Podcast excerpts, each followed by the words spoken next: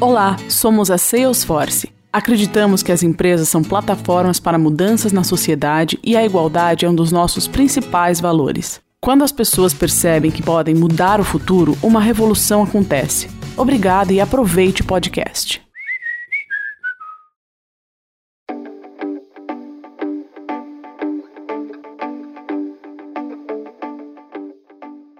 Olá, bem-vindas ao podcast de Minecraft, bem-vindos também. Meu nome é Laura Ancona Lopes, eu sou diretora de redação e é com grande prazer que trazemos mais um episódio de nossa primeira série de podcasts. Aqui você vai acompanhar notícias, tendências, bastidores, debates que interessam a mulher no Brasil e no mundo. Hoje a nossa conversa é sobre uma temática que não é nova, mas ainda muito pouco falada: o etarismo, ou traduzindo, a discriminação por idade. Focada, é claro, no mercado de trabalho com um olhar para as mulheres maduras. A gente vai falar aqui sobre como a carreira da mulher, até bem pouco tempo, tinha data para acabar. Eu diria meio que aos 40 anos, né, gente? É muito louco pensar nisso. Bem antes da dos homens, aliás. E quando a gente pensa em liderança, o teto era a posição de CEO, enquanto homens tinham a opção de integrar, depois de uma presidência, conselhos de administração. Mas como é ou deve ser hoje? E a gente tem convidadas que vão nos ajudar a responder essa pergunta. Nesse episódio de uma série de três conversas que tem o apoio de Salesforce, multinacional de soluções para gestão de relacionamento com o cliente, tô novamente acompanhada de duas profissionais que têm muito para falar sobre o tema. Então vamos começar? Vamos falar uma coisa assim. As mulheres, elas vivem mais e estudam mais. Esses dados são do IBGE, que apontam um número médio de 30,8 anos na longevidade da população brasileira entre 1940 e 2018. O que significa que as mulheres vivem em média quase 80 anos, enquanto a média para homens é um pouco mais de 70. No aspecto da educação, segundo o censo de 2018, 71,3% das matrículas em cursos de graduação é de mulheres. Gente, a gente é tipo mais de dois terços. Antes da pandemia, a gente ainda era, na maioria, entre empregados com ensino superior no mercado de trabalho brasileiro. Já é fato que a pandemia aumentou esse preconceito e que ela atingiu de forma mais severa as mulheres. No primeiro episódio desse podcast, a gente lembrou que milhões de mulheres já tinham deixado seus postos de trabalho desde o início da pandemia. Para discutir esse assunto tão necessário, eu vou chamar as nossas convidadas de hoje. A primeira delas é a Ana Chaya. A Ana é uma das executivas brasileiras que mais ocupou cargos de alta liderança no Brasil. Ela foi vice-presidente de marketing da Whirlpool, diretora-geral da Swarovski, CEO da L'Occitane e recentemente CEO da Samsonite na América Latina. Hoje, a Ana é conselheira de duas marcas muito relevantes no Brasil, a Burger King e a Vivara.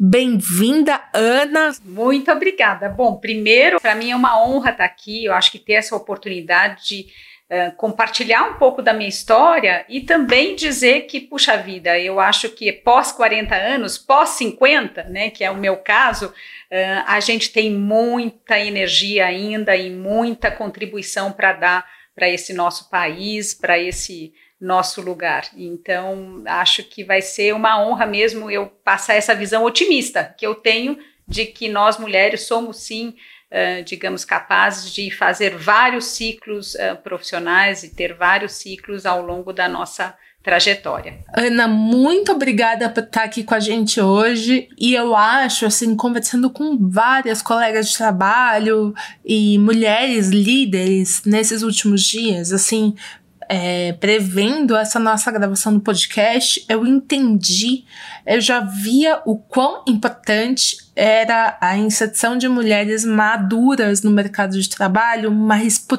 conta da pandemia, a gente entendeu o quão importante é o papel dessas mulheres experientes e com muita carga profissional no trabalho, né? Porque a gente vê ali, e aí eu me incluo um pouquinho na conversa, assim, eu tenho 38 anos eu sou o que se chamam de old millennials e não fosse eu ter uma chefe mais velha do que eu, mais calma do que eu, é, com mais experiência do que eu, não teria passado por esse período de pandemia de maneira não diria tranquila, porque acho que não foi tranquila para todo mundo, mas é, eu acho que mais tranquila do que poderia ser. Você pode me dar um pouquinho a sua impressão sobre isso? Eu acho que, bom, eu tô com 51 anos, né? Eu brinco que esse ano eu vou fazer 52 em dezembro, mas eu brinco que dá vontade da gente pular até esse ano, porque não conta, ah, sim, né? Não vai conta. saber se é. a gente vai poder comemorar, inclusive, né? Mas um, eu acho que, puxa vida, Uh, acho que tendo passado por várias, talvez eu diria assim, mudanças econômicas, crises em empresas, então a gente acaba tendo praticado um pouco, talvez, esse lado mais, uh, digamos, do respirar, de tentar falar, puxa vida, a gente tem que tomar uma decisão, como é que eu respiro e como é que eu uh, ajudo um grupo que no final só está olhando para você para saber qual é a próxima decisão. E na pandemia, Laura, eu tive um caso que foi emblemático, né? Eu estava numa reunião, as reuniões de conselho, elas uh, se tornaram todas, até o momento, virtuais, né? E numa dessas reuniões de conselho, uma importante pessoa dentro da empresa que eu atuo como conselheira, o filho apareceu no meio da, da gravação, da gravação da reunião, e muito descontraído, um filho pequenininho, e a mãe ficou super sem graça, né?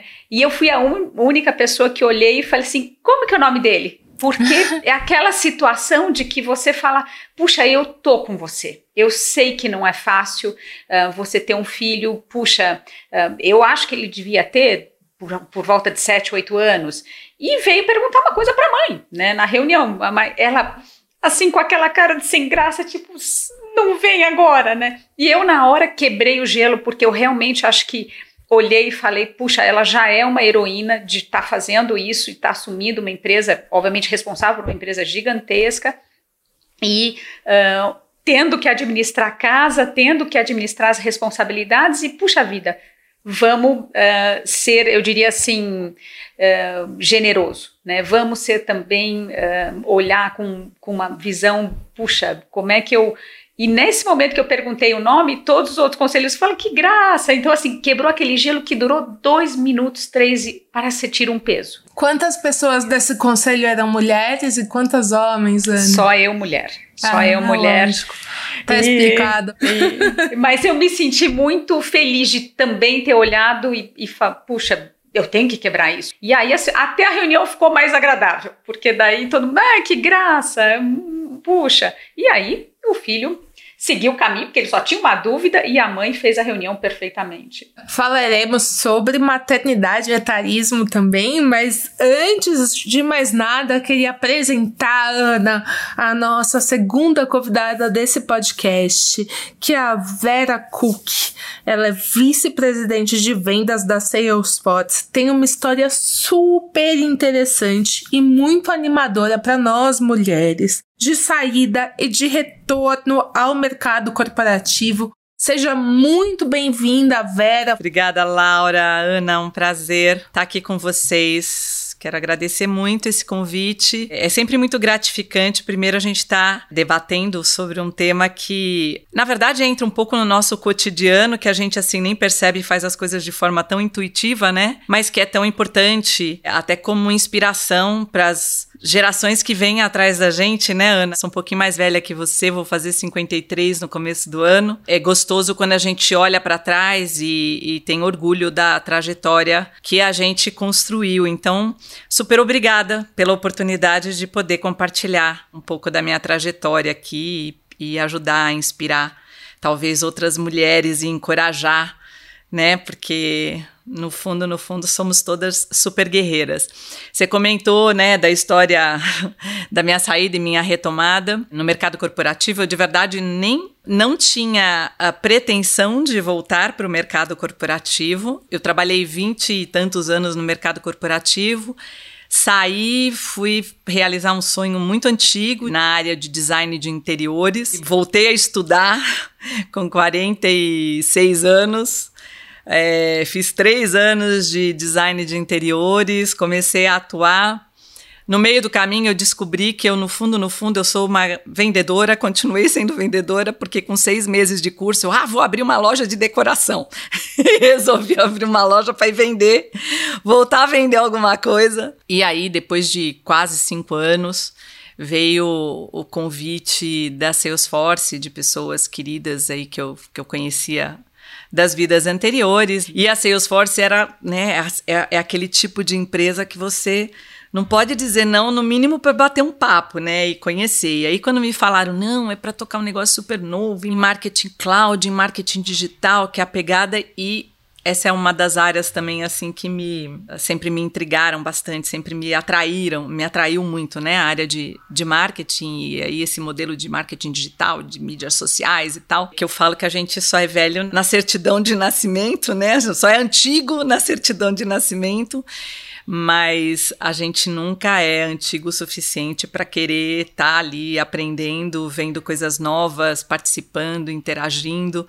E é como você falou, Ana, assim, eu me sinto com uma energia talvez até maior do que qualquer pessoa de 30 anos, sabe? Assim, às vezes as pessoas, onde você desliga, fala. Eu tinha minha sócia na loja, ela virava para minha mãe, Dona Maria, o que, que a senhora pôs no leite da Vera quando ela era pequena? Porque não é possível tanta energia.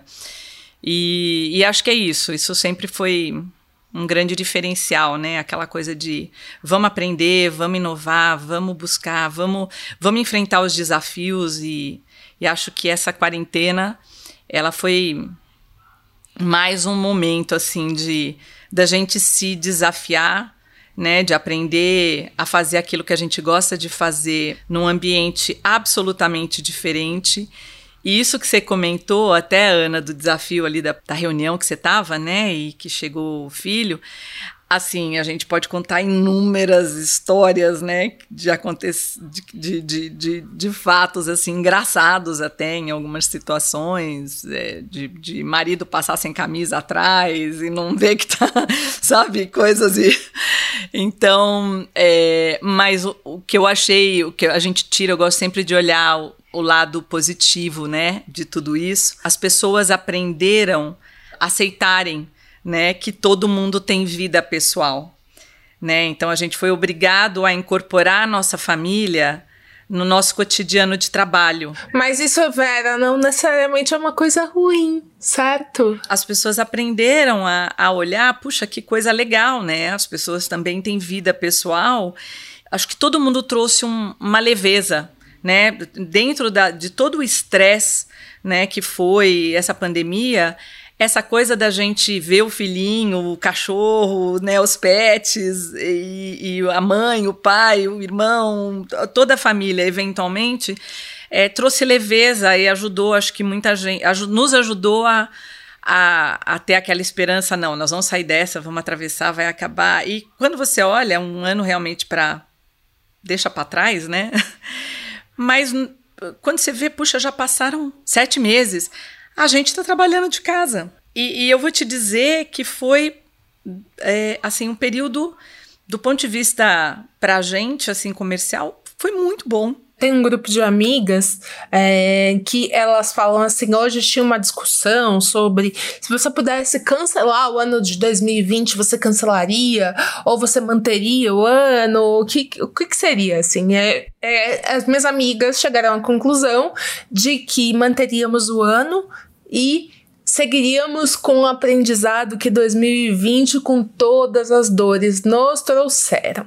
E aí, quando eu olho um pouco, é, não só para Salesforce, enfim, Burger King, empresas, assim, eu, assim, duas semanas atrás eu estive no Roda Viva entrevistando a Luísa Trajano, do Magalu, a gente tem alguns parceiros de empresas como Bayer etc. Foi um ano muito difícil para todo mundo, porém que trouxe um grande aprendizado também.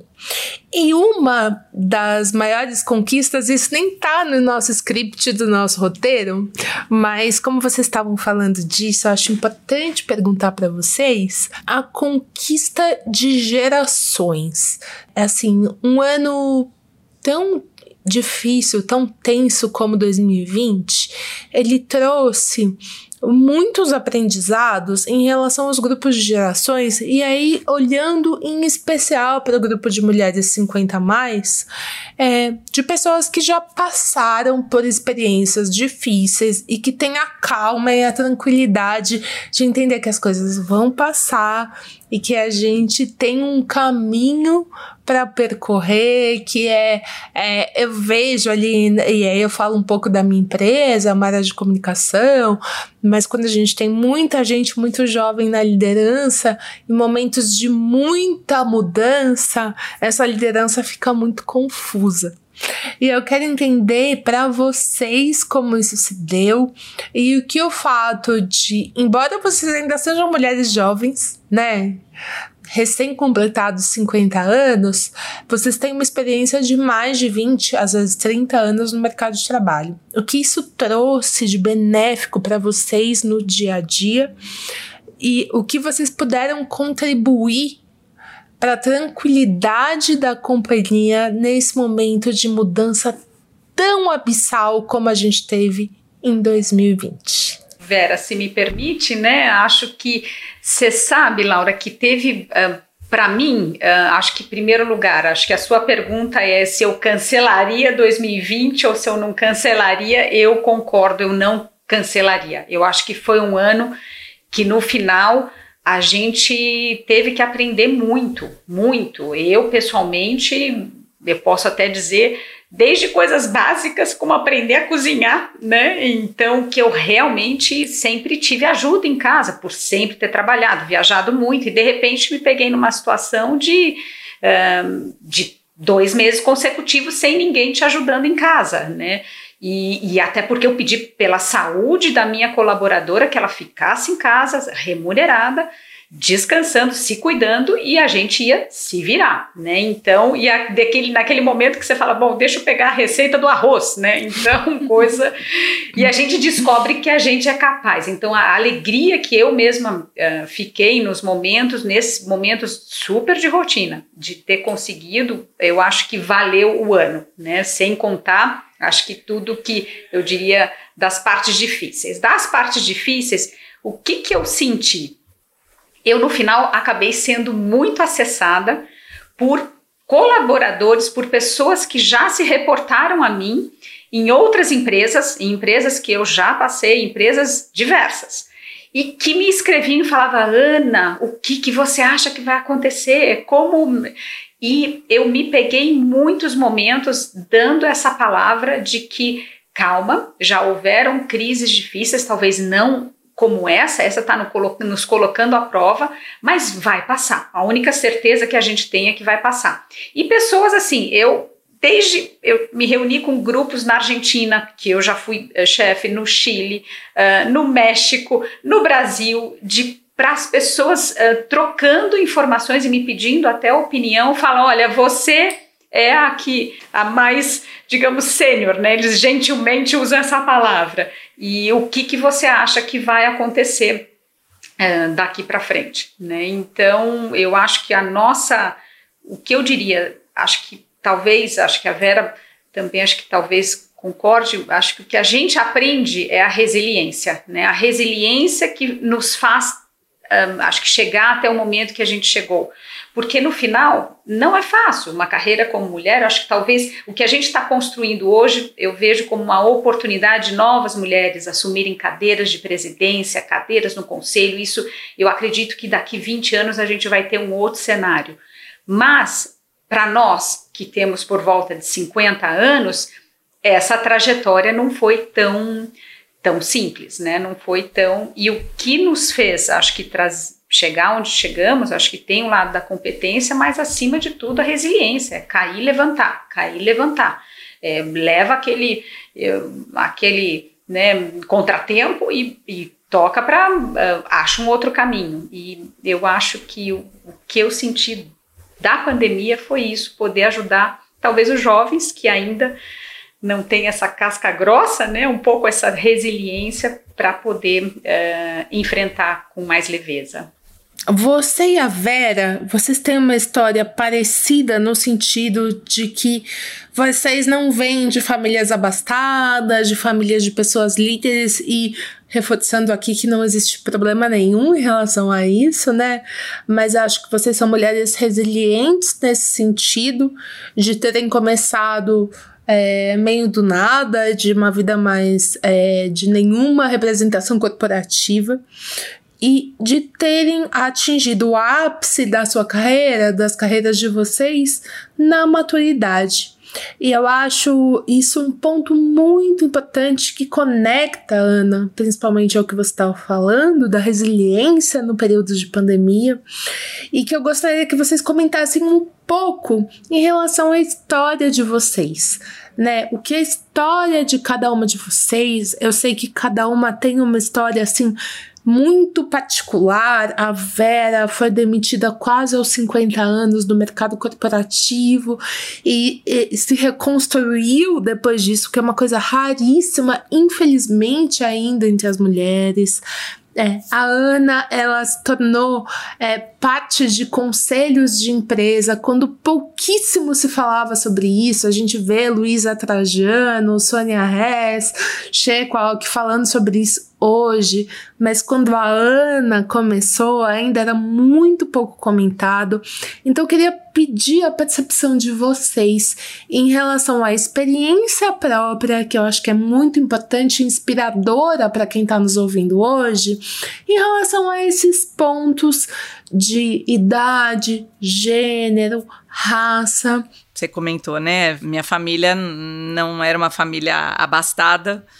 E meu, meus pais sempre falavam assim: o que eu posso te dar é estudo. E a gente cresceu ouvindo isso sempre. Quando você se formar, você então faz isso. Quando você se formar, então mesmo eles não sabendo nem como eu iria me formar, porque eles não tinham dinheiro para pagar minha faculdade, mas era algo que é, não havia a opção da gente, de, nem eu nem minha irmã, fazermos uma universidade. E aí, quando você não tem opção, tudo você está atento às oportunidades. E eu aprendi sempre a, a olhar, a ficar muito atenta a, a todas as chances que a vida estava colocando na minha frente.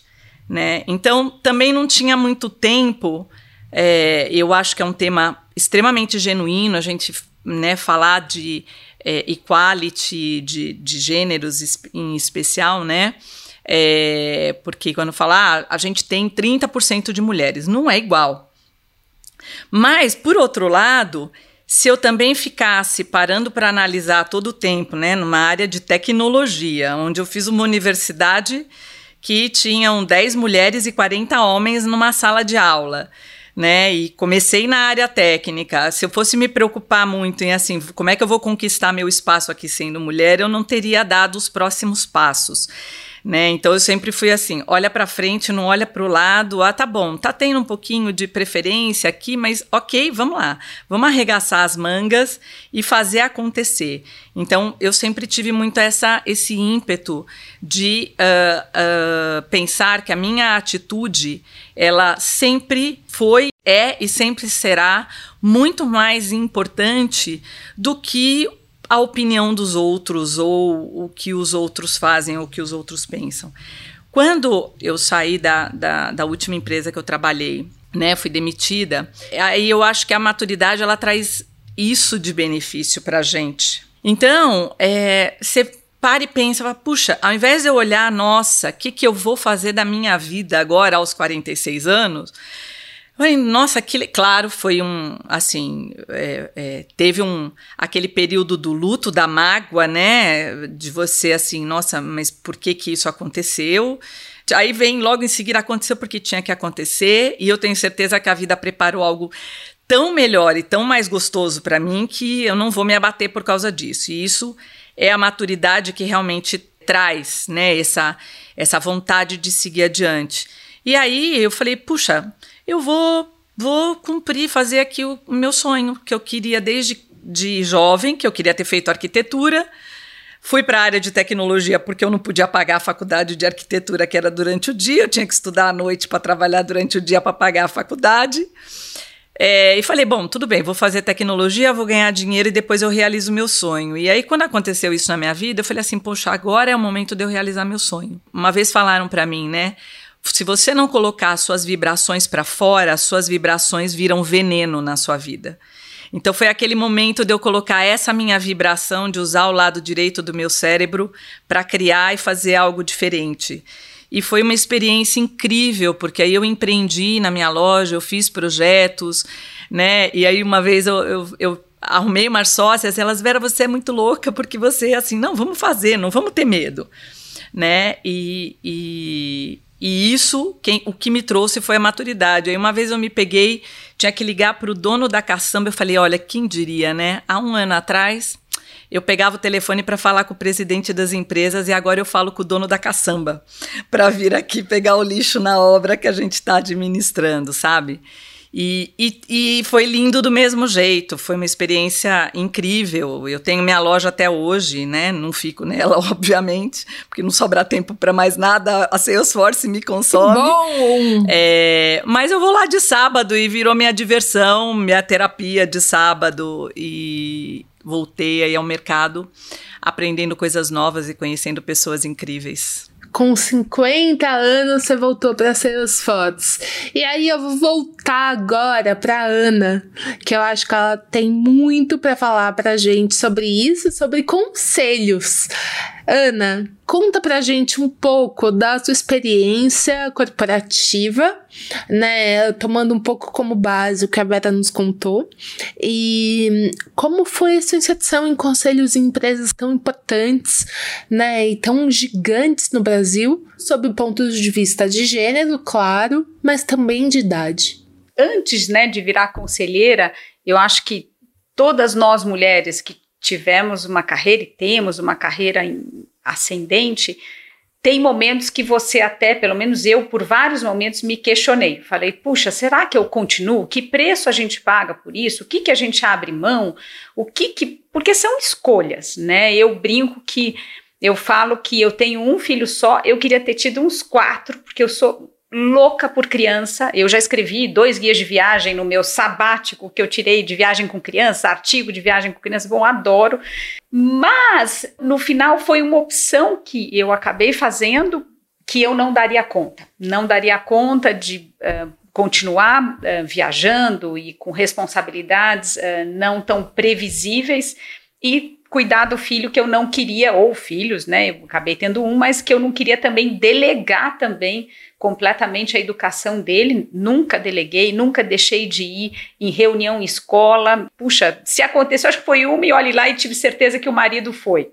Numa época, tirei um sabático, meu momento de talvez de pausa, né? A Vera teve um pouco mais para frente. Eu tive acho que quando eu estava com uns 36 por aí, uns 37 anos, que foi a hora que eu realmente não sabia para que lado eu ia. Eu falei, bom, eu vou parar, vou ter o meu sabático, porque meu filho está com 3 anos de idade, 3, 4 anos, e eu não estou dando conta, né? E eu é, realmente estava me sentindo uh, aquele, né, devedora. E aí, era vice-presidente da Whirlpool na época, acabei pedindo demissão, saí e fiquei, e falei, puxa, agora nunca mais volto para o mercado, né? Nunca mais ninguém vai me contratar, nunca mais. Um, e não deixei de eh, como uma pessoa ativa de fazer coisas, né? Então foi na época você quis entrar para o ramo da decoração, Vera. Eu queria ser uma guia turística, né? Escrever livros de viagem. Eu queria, achei até que eu abri uma agência de turismo em algum momento na vida, né? Ou uma editora. E no final Uh, depois de passar por isso por um ano e meio, mais ou menos, nesse sabático, acabei voltando como diretora-geral da Swarovski no Brasil. E voltei muito melhor do que antes. Então, acho que a gente também, uh, aquele termo né, que fala que a gente se auto-boicota, às vezes a gente deixa de arriscar, de assumir um desafio, porque acha, será que eu sou capaz? Será que eu posso? E nesse momento eu voltei, e aí eu, eu realmente não parei mais, e foi no momento que eu assumi três empresas diferentes como presidente, porém eu queria em algum momento fazer essa transição para conselho. Então, acho que a pergunta da Laura é: eu planejei, ao contrário do que algumas pessoas falam, puxa, eu fui convidada, eu realmente, quando eu assumi a Samsonite como uh, presidente para a América do Sul, eu já tinha um desejo de me tornar conselheira, mas eu achava que não era o momento ainda e que eu tinha que me preparar. Então, eu ainda fiquei quatro anos lá, até o momento que eu fiz curso, fui para Columbia University, uh, fiz no Brasil, fiz fora e falei, puxa, eu tô preparada para dar esse próximo passo. E como que eu fiz? Falando e divulgando a mim mesma, porque no final a gente, se a gente deseja alguma coisa, a gente tem que aprender que se os outros não sabem que você quer isso, a gente não fala, Uh, por vergonha até, e eu falava às vezes, nossa, como é que eu vou explicar que eu não quero mais ser, as pessoas me dizem, mas você não quer mais ser presidente de empresa? Você acabou com a sua carreira? Eu falei, não acabei, eu mudei a trajetória para uma outra trajetória, né? um outro ciclo, um outro desafio. E isso foi quatro anos atrás, quando eu comecei a me preparar para poder entrar nesse mundo dos conselhos. Ana, você traz aqui um ponto muito importante que a gente fala sobre interseccionalidade, né? Quando a gente entra em relação a gênero e a relação a outras questões envolvidas no gênero, e aqui você entra num ponto importante sobre maternidade. Eu também sou mãe, sou mãe de gêmeos de 5 anos de idade, a gente não escolhe ter gêmeos. E aí eu quero entender como para vocês existem muitas pesquisas que mostram que mulheres na faixa dos 35 anos mais, ali até os 41, 42, que é a faixa que as executivas costumam virar mães, elas têm uma pausa na profissão por conta da maternidade e que não necessariamente é uma coisa boa, né? Assim, a gente vê o quanto mulheres que estão muito aptas para o mercado para continuar crescendo acabam tendo que parar a carreira. É, por conta da maternidade. Como que vocês veem isso dentro das corporações que vocês é, trabalham? E eu sei que vocês fazem parte de uma geração anterior a muitas conquistas, e a minha também, né? Embora eu seja um pouco mais jovem do que vocês, também faço parte dessa geração anterior. Assim, a primeira pergunta que me faziam quando eu entrava numa empresa é: você vai engravidar? Quando que você vai engravidar? Como se isso fosse uma coisa ruim. Você tem plano sobre isso. Como vocês veem a evolução da maternidade na carreira da mulher hoje em dia dentro das corporações? Eu vou começar pela Vera, que é uma mulher que não é mãe, que pode trazer uma visão bem idônea pra gente. É. Se você é, sente isso, né, que é um pouco mais jovem que a gente, você imagina há 30 anos atrás, isso realmente era um é, descaradamente, né, é, um problema. Porque você sim perdia oportunidades, poderia perder oportunidades se você tivesse que se ausentar. Né? Era impossível você imaginar você ter que ficar uh, quatro meses afastada, né? Porque com o medo de uh, perder várias coisas, né? De, de, de, várias coisas passarem. E aí você, tipo, dá muitos passos para trás para dar dois para frente. Isso, na época, eu sempre quis ser mãe. Eu não queria ter muitos filhos, mas eu queria ter pelo menos dois filhos. É, só que esperei ali até os meus 33 anos, mais ou menos, e aí bateu aquela vontade louca.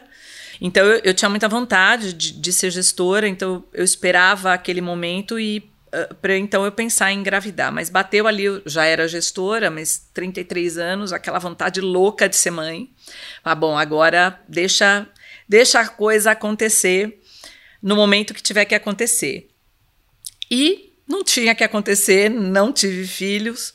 Falei que eu, eu virei mãe da, dos sobrinhos, da família. De, que é uma delícia né? também, tenho, né? Eu, eu, tenho filhos de outras, de outras formas. Mas isso sim era um, era um impeditivo, tanto que eu retardei a minha decisão de, ok, agora vou, vou tentar, por conta de achar que eu podia perder oportunidades uh, que eu já, né, dentro de uma, de uma linha que eu já tinha conquistado, né, que eu iria voltar muitos passos para trás. Mas hoje, graças a Deus, acho que a nossa geração, né, Ana, a gente cavou e conquistou muitas coisas. E uma delas foi levantar realmente essa bandeira de que as empresas precisam encarar isso de forma mais natural. É, hoje, na Salesforce, a gente tem zero de problema com relação a isso. Pelo contrário. Inclusive, em relação à licença paternidade, o quanto a licença paternidade é. ela é importante para a mãe. Traz uma tranquilidade para o funcionário de que, assim, isso é parte da vida dele. Né? E se a empresa não respeitar que isso faz parte da vida de todo mundo, é, não é a empresa que a gente quer trabalhar, né? Então, ainda bem que hoje essa consciência ela já é bem diferente. Ainda, claro, existem muitas exceções, mas no mercado corporativo eu vejo que isso pode ter um ou outro ali que puxa que saco, né? 11 semanas o pai sair ali de licença paternidade, mas eu acho que assim, o funcionário ele volta com tão mais assim tranquilidade, ele tem aquele período e volta com uma energia completamente renovada, sabe, para dar muito mais para a empresa, para retribuir muito mais para a empresa. Então, é, fico feliz de ver que eu acho que isso mudou. Isso foi uma conquista, principalmente nos últimos 10 anos. É, é, as grandes empresas, as empresas sérias, elas veem isso como um um ponto muito importante a, a, a ser desenvolvido. Então, você sabe que eu uh, tive meu filho quando eu estava na Natura. Eu fiquei grávida em 2001, ele nasceu em 2002. Eu acho que o que a Vera falou, pequenos sinais que a empresa faz para apoiar e para tornar aquilo natural, você é eternamente agradecida. Então, eu sempre falo, onde eu passo, eu falo, obviamente, eu fiquei sete anos na Natura, mas é um lugar onde eu tenho um carinho muito especial por tido, ter tido um acolhimento uh, muito único, uh, que não era comum dentro do mercado, ao ponto, obviamente eu voltei depois de quatro meses de licença, porque na época não existia a opção uh, de seis meses, mas eu fiz milhares de cursos quando eu estava grávida, em 2001, inclusive fui para Harvard, a Natura inclusive me pagou um curso de vários meses, eu fiquei fora e eles dizendo, olha, não é porque se é você a pessoa que tem que fazer isso, vai fazer mesmo com o bebê. Se você está passando bem, óbvio, se está tudo em ordem, você vai. E quando eu voltei, eu ainda consegui, eu voltei depois de quatro meses, mas eu amamentei meu filho até seis, ao sexto mês, até ele ter seis meses. Com a ajuda, um, e eu me lembro até hoje, na época, que era da copeira, que era uma graça, e que era da presidência, e que ela, eu ia lá com aquele motorzinho, tirava leite, guardava três mamadeiras, e pro dia seguinte o Lucas ter as três mamadeiras. E isso de uma forma super, assim, puxa, que bacana. E não existia política instalada ainda na empresa, não existia.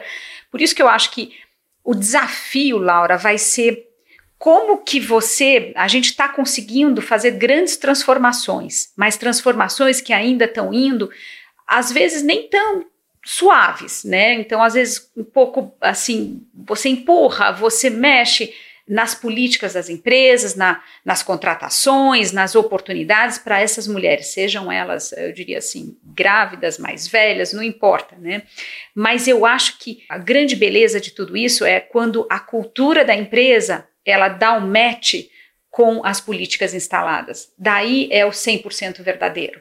Então eu sinto que a gente está num momento que muito está indo, olha, tem que ter isso, tem que ter isso, isso é politicamente correto, isso ótimo, isso é ó, e eu sou favorável que seja assim, porque você consegue dessa forma fazer as transformações. Mas as empresas que mais vão brilhar os olhos são aquelas que no final a cultura instalada, quando alguém me conta que contratou alguém grávida, eu bato palma porque eu acho isso maravilhoso. Eu acho que isso não desmerece em nada. A mulher deve estar com uma energia no topo.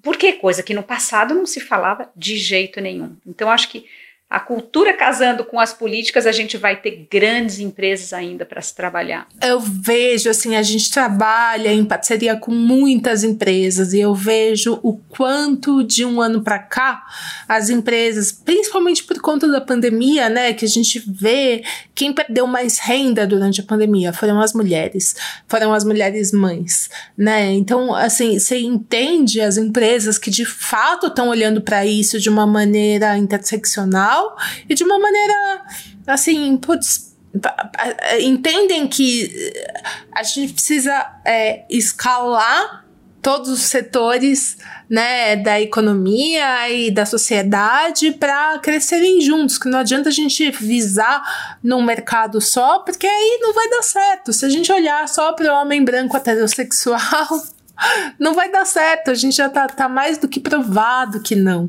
E aí eu penso um pouco em relação ao tema do nosso debate hoje, e aí eu vou bem longe, tá, Ana e Vera?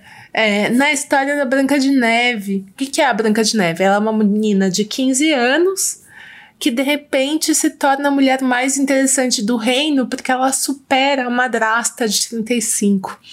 Isso é um negócio muito louco. Ela supera não só na beleza, mas também na capacidade de governar.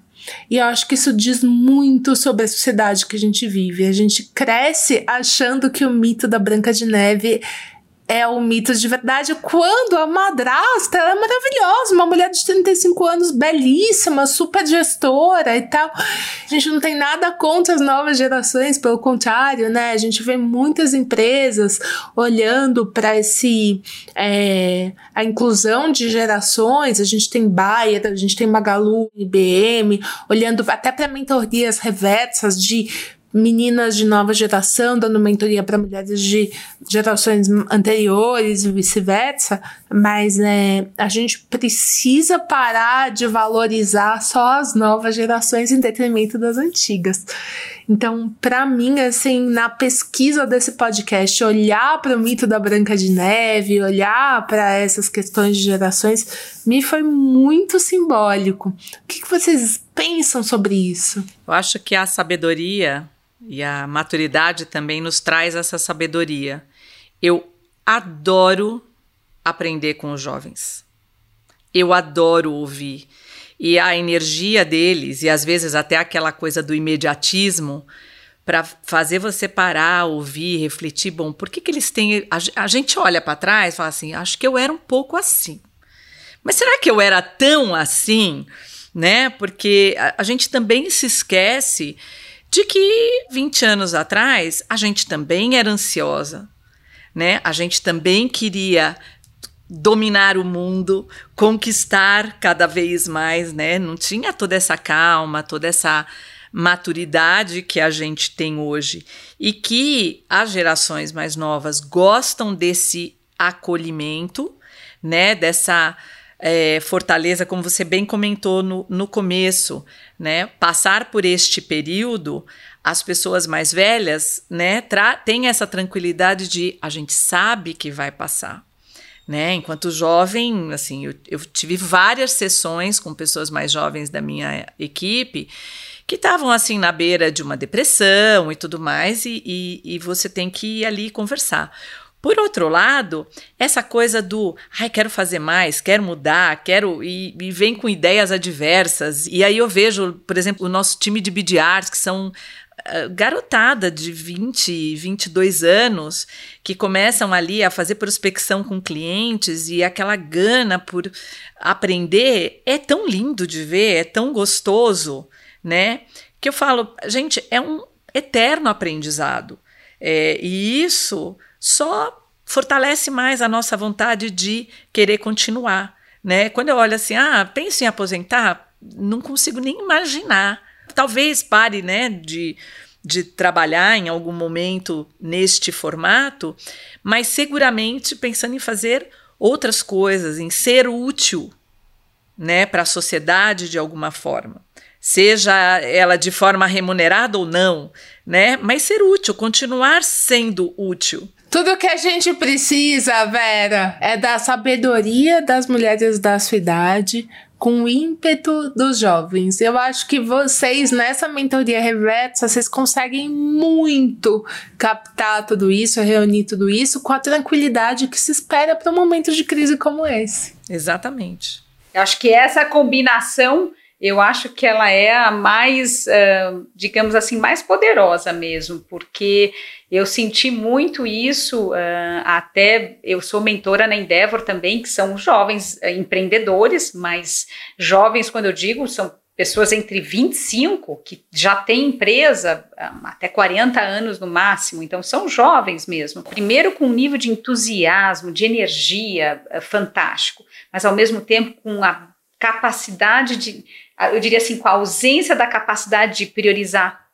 de planejar, de colocar, puxa, se não der certo, qual é o seu backup? O, o que, que você tem de backup plan? Ah, não tenho. É, então, porque a gente já viveu esses altos e baixos. Então, é, acho que o que a Vera disse, eu, a minha grande fonte de aprendizado hoje tem sido mentorar é, esses empreendedores jovens, porque eu acho que o desprendimento, a audácia, o arrojo uh, é maravilhoso. Né? E, e, acho que hoje a gente é mais, eu diria assim, como a Vera disse, a gente não quer parar, né? A gente, eu me considero uma pessoa atualizada, mas assim, quando você fala, puxa, é audaz, né, vai arriscar, é tudo ou nada, hum, já nem tanto, né? Gente, nem... vocês têm muito ainda, vocês estão na faixa dos 50 anos, vocês têm mais 20, 30 anos para contribuir, assim, a gente vê o quanto as novas gerações estão impactadas por isso, acho que a renovação, ela é muito importante, mas é isso, eu, me sinto sempre muito confortada com uma liderança mais experiente, com mais história do que eu e que se preocupa justamente com essa renovação. Até essas empresas hum, né, de, de gente mais jovem, os jovens empreendedores, é, várias delas que cresceram assim de forma muito acelerada, começou a cair a ficha de preciso trazer, aí não necessariamente mulheres, né, mas preciso trazer alguém mais sênior que me traga essa experiência de como que eu vou atravessar a minha primeira crise, né, ou as próximas crises é, é, de forma mais uh, pé no chão, de forma mais pensada, de forma mais estratégica. Então a gente vê muitas dessas empresas uh, startups já pensando em trazer para os seus corpos diretivos e conselhos pessoas com mais experiência. Né? E isso é muito legal. Não só eu vejo assim empresas como a Bayer, né, que é a empresa de maior é, representação no agronegócio, que é o maior mercado brasileiro ali de commodities e tal.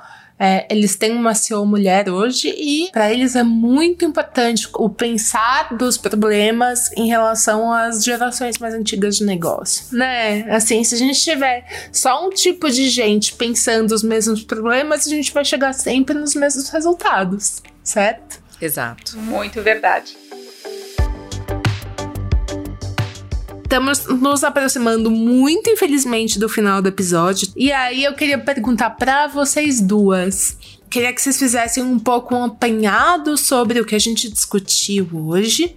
E se vocês têm algumas ideias de aprofundamento no tema, e aí a gente pode olhar para livros, para estudos, para matérias, para filmes, que vocês indicam às nossas ouvintes a pesquisar um pouco melhor.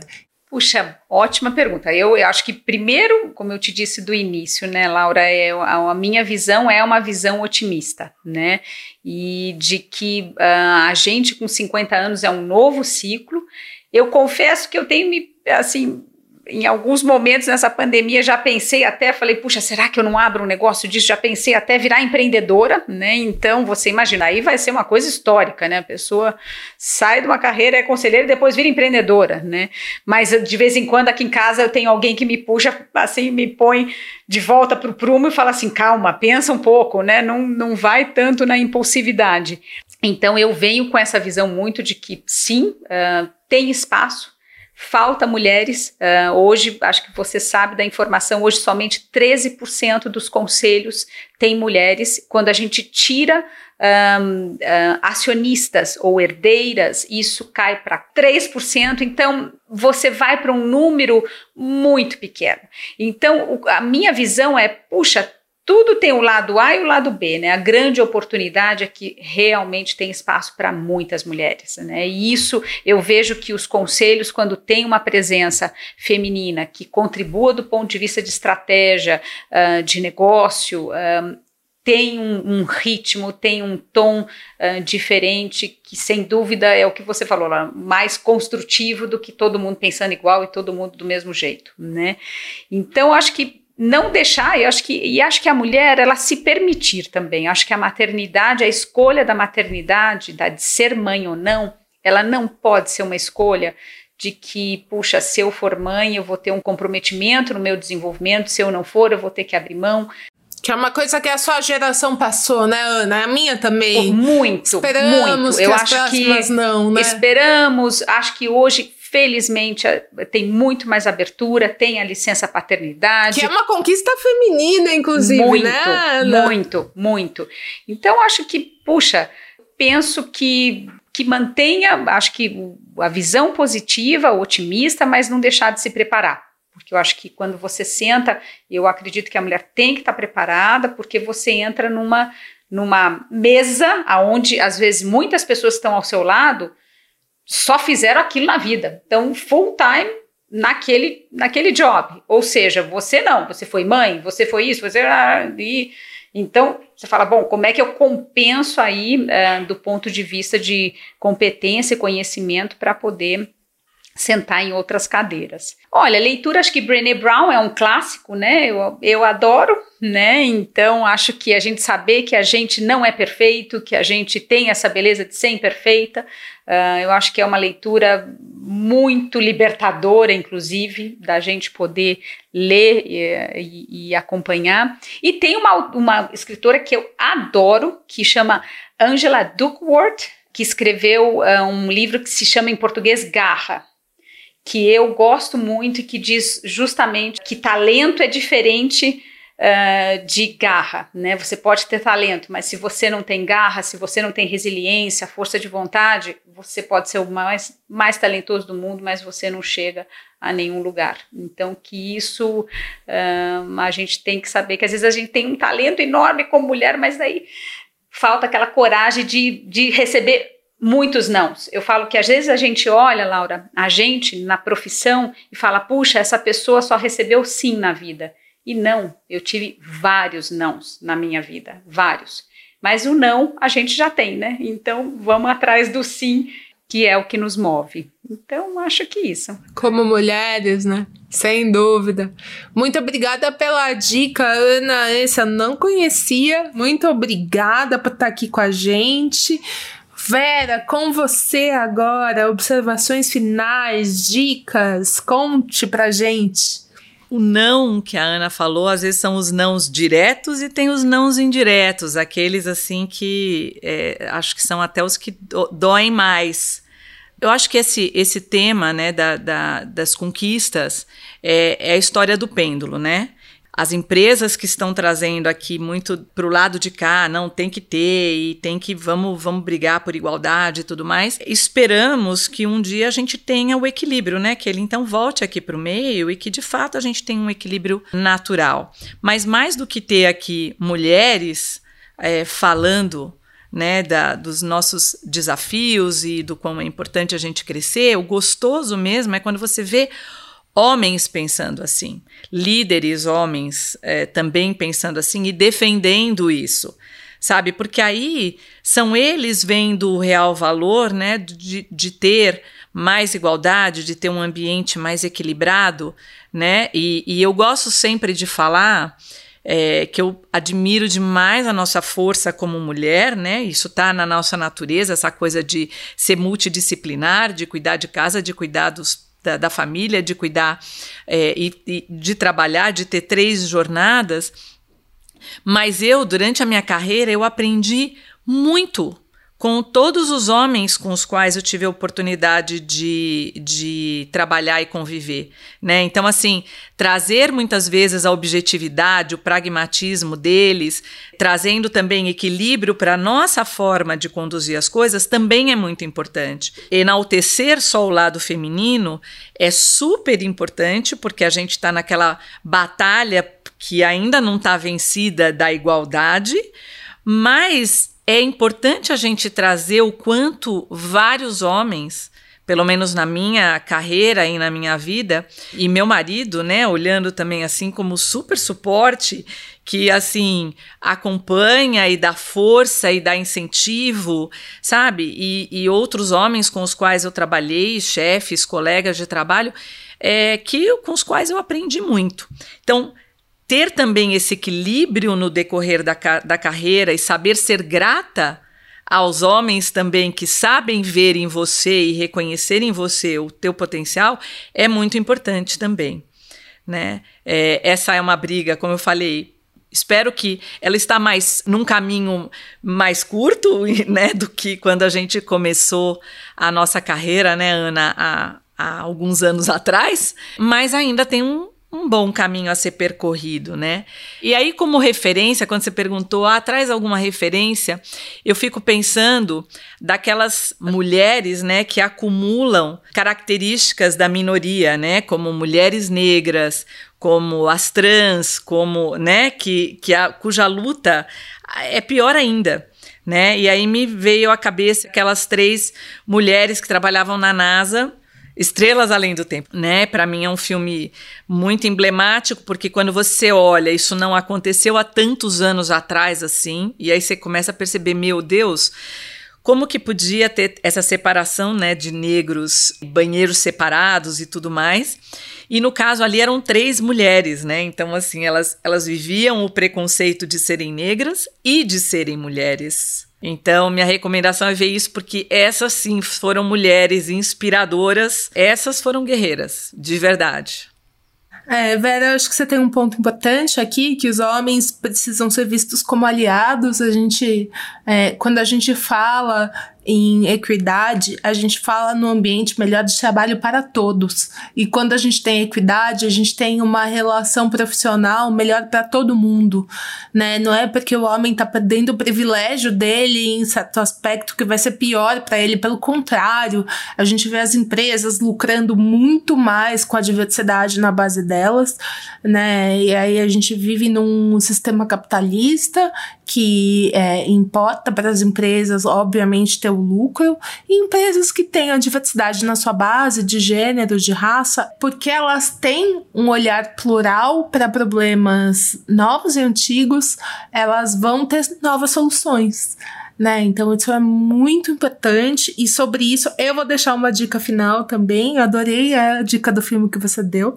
É, tem um filme muito legal com a Meryl Streep de três anos atrás que chama The Post que é o filme que conta a história do Washington Post. E aí conta a história de uma mulher de 60 anos que se vê à frente de um negócio muito importante, que tem decisões muito importantes para tomar, que, que se relacionam com o meu trabalho, né, com a liberdade de imprensa, e que ela acaba tomando uma decisão muito acertada sobre o negócio e sobre é, olhando para justamente porque ela tem uma visão diferente do ex-marido que morreu ali, ela tem que se ver à frente do negócio, mas ela olha para o problema de um jeito novo, de um jeito diferente e que faz o Washington Post se tornar uma das maiores referências de liberdade de imprensa e de transparência no mundo até hoje. E esse filme conta uma história que aconteceu nos anos 70, ou seja,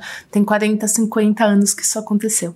E eu queria também agradecer muitíssimo a presença da Ana, da Vera nesse podcast. A gente, esse tá, eu tô até com um clima de despedida, assim, esse é o nosso último podcast da nossa série. É, não tô querendo desligar, foi, tá sendo muito legal. Tá sendo muito bom. Muito obrigada pela presença de vocês. É, vocês foram, estão sendo muito generosas com a Marie Claire e os fotos para dividir as histórias. Muito obrigada. Muito obrigada a vocês, né? Eu acho que Vera, obrigada.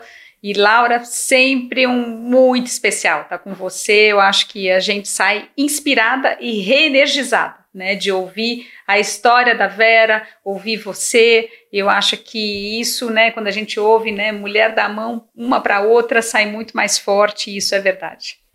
Com certeza. Eu também quero muito agradecer, é, parabenizar a Marie Claire por essa iniciativa, por esse trabalho, né? Na verdade, vocês de longa data já fazem isso, é, agora de uma forma diferente, e é sempre é, é gratificante, né? Ver uh, temas tão atuais e vocês é, sempre ali na ponta trazendo temas polêmicos e, e importantes é, para a mulher e para a sociedade como um todo. Um prazer, Ana, ter te conhecido, não te conhecia pessoalmente, foi muito gostoso esse bate-papo. É realmente muita honra ter participado aqui com vocês. Obrigada de verdade se importa para a mulher, nosso slogan, importa para Marie Claire. Então, nos acompanhe aqui na nossa série de podcasts, no nosso site marieclaire.globo.com, nos nossos canais digitais, Instagram, Facebook, Twitter. Esse episódio ele teve produção da Mira Filmes e roteiro maravilhoso da nossa Lia Riso. Muito obrigada, Anne Vera. Nos vemos muito em breve.